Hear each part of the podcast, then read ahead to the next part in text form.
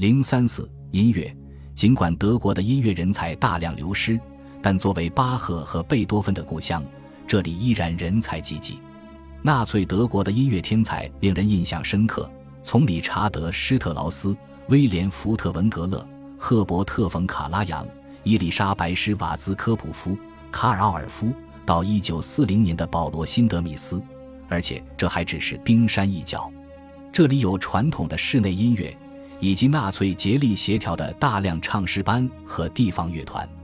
柏林有三大歌剧院，交响乐不仅在首都繁荣发展，而且在德累斯顿、慕尼黑和维也纳等城市也都常有演出。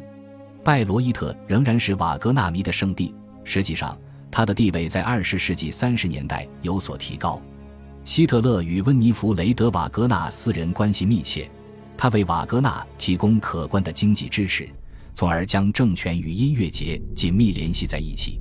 当然，纳粹领导人试图根据意识形态塑造音乐，从丰富的军队进行曲到党卫军唱诗班的爱国歌曲。第三帝国设有诸如帝国音乐协会这样的音乐管理机构，为所有音乐家发放证书。如果出现证书看起来可疑的情况，则音乐家必须通过由当地委员会设立的能力测试。通不过测试可能会导致个人被降级为临时音乐家。堕落音乐展览于1938年在杜塞尔多夫开幕，和视觉艺术展览一样，这项展览以种族主义宣传为特色。但这次展览关注非洲艺人，拿着萨克斯的猴子一样的人物，以大卫之星为标志性形象。除了爵士乐，许多纳粹分子还对无调性音乐嗤之以鼻。他们认为这是犹太人的音乐，音乐相对来说不好管理，但这并没有消除纳粹理论家们对音乐的颠覆性危险的担忧，试图将犹太从业人员从国家音乐生活中清除出去，就是当局对音乐最明显的干预。理查德·施特劳斯是德国最重要的音乐家之一，作为1933年最负盛名的音乐人物，自19世纪80年代以来。他一直以惊人的速度进行创作。查拉图斯特拉如是说，《艾利卡特拉》《玫瑰骑士》《阿尔卑斯交响曲》等作品为他赢得了极高的声誉。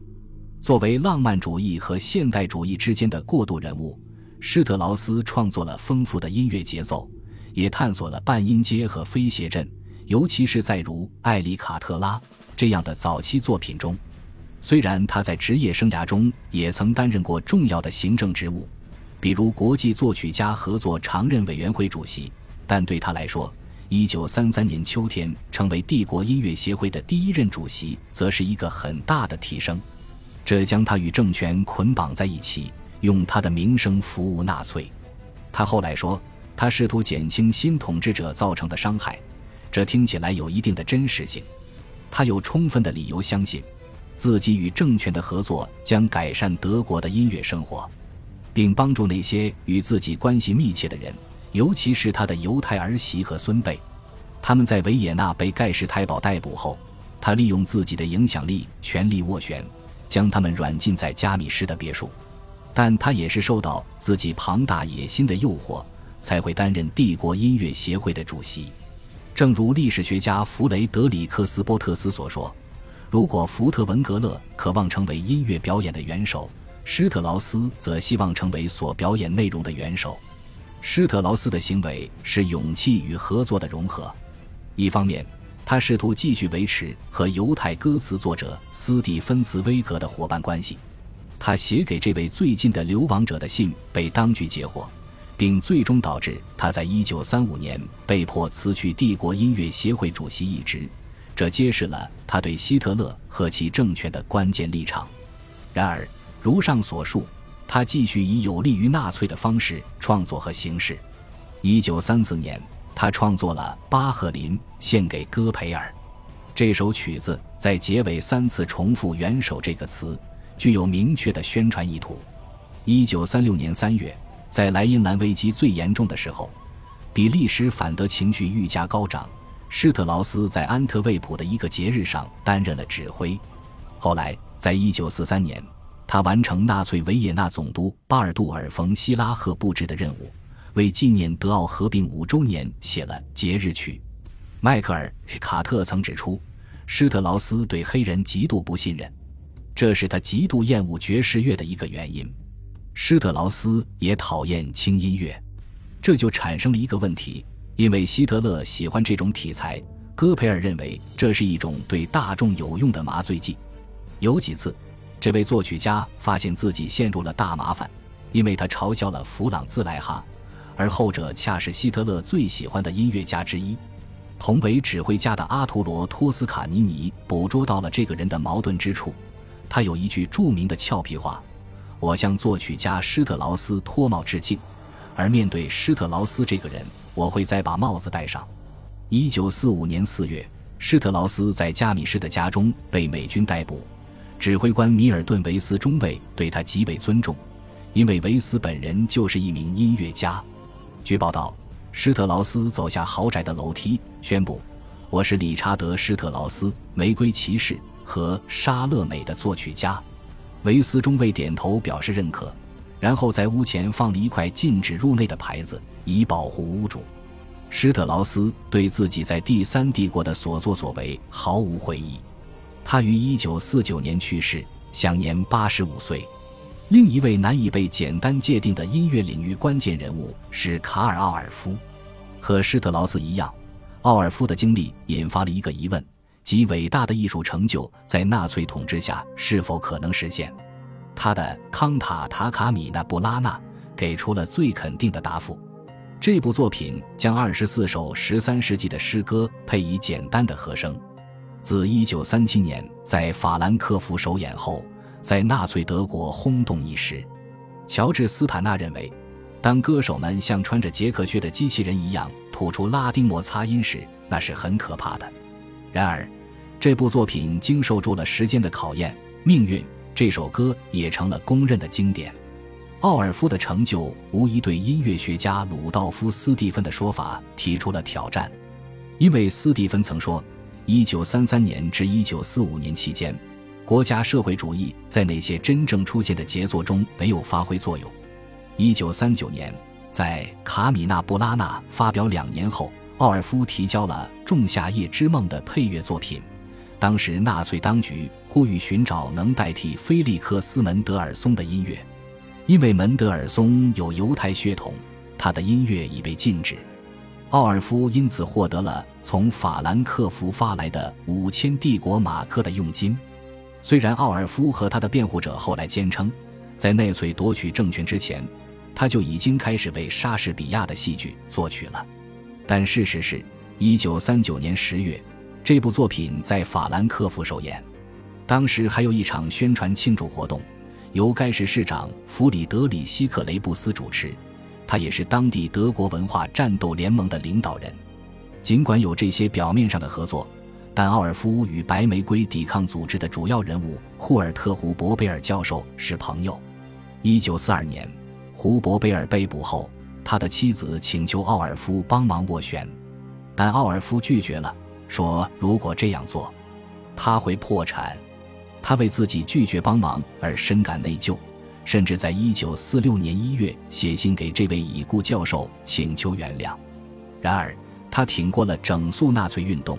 并在战后成为高产的音乐家，他转向古代世界这个更安全的主题，将之作为后期许多作品的背景。但他也曾试图影响现实世界，并制定了一个名为奥尔夫·舒尔维克的儿童音乐教育改革计划。这是一个整体的方法，结合了运动、唱歌和即兴创作。像施特劳斯一样，卡尔·奥尔夫在第三帝国时期也有维持音乐生活的伙伴。威廉·福特文格勒、赫伯特·冯·卡拉扬、伊丽莎白·施瓦兹科普夫和卡尔·伯姆等杰出人物，他们在与政权的妥协中继续着自己的事业。如上所述，非官方音乐也得到了蓬勃发展。音乐历史学家帕梅拉·波特曾指出，音乐审查制度可能是最不严格的，因为政府或警方控制范围之外的音乐渠道种类丰富、数量众多。所以，即使不是不可能，也是最不现实的。某些作曲家，如保罗·冯克劳瑙和温弗里德·齐利格，尝试了序列音乐，而由受过古典训练的音乐家演奏的沙龙舞曲在大多数城市中心十分流行，甚至偶尔出现在国家控制的电台中。这种音乐的一个变种，有着浓重的小提琴成分，也是常见的。因此，娱乐音乐一定程度上很有包容性，就像有时戈培尔和其他纳粹当局那样。爵士乐在第一次世界大战后传入德国。有些人认为是德国战俘在法国的军营里听到了爵士乐，从而助力它流行起来；而另一些人则认为是莱茵兰的盟军占领军带来了爵士乐。在魏玛共和国时期，柏林和德国其他大城市的剧院和卡巴莱夜总会的兴起，推进了这一新音乐模式的发展。然而，爵士乐在一九三三年被官方禁止或列入被禁音乐的目录。许多纳粹分子认为爵士乐是黑人和犹太人的产物，因此爵士乐受到纳粹理论家的攻击。例如，1935年从理查德·施特劳斯手中接任帝国音乐协会主席一职的彼得·拉贝教授，1934年初，拉贝在帝国音乐协会的第一次大会上批判爵士乐，他痛斥犹太人的影响，尤其是在传播劣质音乐方面。但德国公众对这类音乐的兴趣给拉贝带来持续挑战。在战争期间，英国人特别擅长诱导德国人去听爵士乐。乔治和艾拉格什温、格伦米勒、本尼古德曼等人把爵士乐和流行音乐及新闻报道混合在一起。尽管戈培尔在一九三九年九月发布了一项命令，禁止收听外国电台广播，但越界行为仍在继续。德国国防军领导人告诉戈培尔，越来越多的士兵收听英语广播。尽管德国部长个人对扭曲的节奏和无调性的旋律很反感，但他还是允许电台播放更多有节奏的舞曲，尤其是在晚间。甚至连路易斯·阿姆斯特朗和埃灵顿公爵等黑人音乐家的音乐也在德国电台播放，尽管没有公布他们的名字。然而。随着1943年更严格的全面战争措施的实施，这种自由化也随之结束。摇摆青年和雪绒花海倒构成了更具体的亚文化，他们借用爵士乐和大胆的美国摇摆音乐。1940年2月，大约500名摇摆舞者在位于汉堡阿尔托纳的凯瑟霍夫酒店主楼附近的一个隐蔽大厅举行了一场准公开舞会。盖世太保的一名特工报告说。摇摆舞太可怕了，伴着英国歌手演唱的英国音乐，而我们的士兵还在与英国作战。音乐只是雪绒花海盗身份的一个方面。这些海盗大部分是年轻人，年龄在十四岁到十八岁之间。他们离开学校以躲避希特勒青年团，但要入伍又太年轻。这些海盗以多种方式反对纳粹政权，尽管组织松散。但他们把希特勒青年团当做一个敌对的街头帮派、伏击巡逻队，并以痛打他们为荣。他们也会采取其他反抗当局的行动，比如帮助逃兵。但不管是音乐俱乐部还是徒步旅行，海盗们更多是为了寻求自由。他们这种利用爵士乐和流行音乐来抵抗当局的亚文化，成为好莱坞电影的素材。虽然这些年轻人未能成功改变政权的进程，但他们在越轨行为中却也表现出了极大的勇气。恭喜你又听完三集，欢迎点赞、留言、关注主播，主页有更多精彩内容。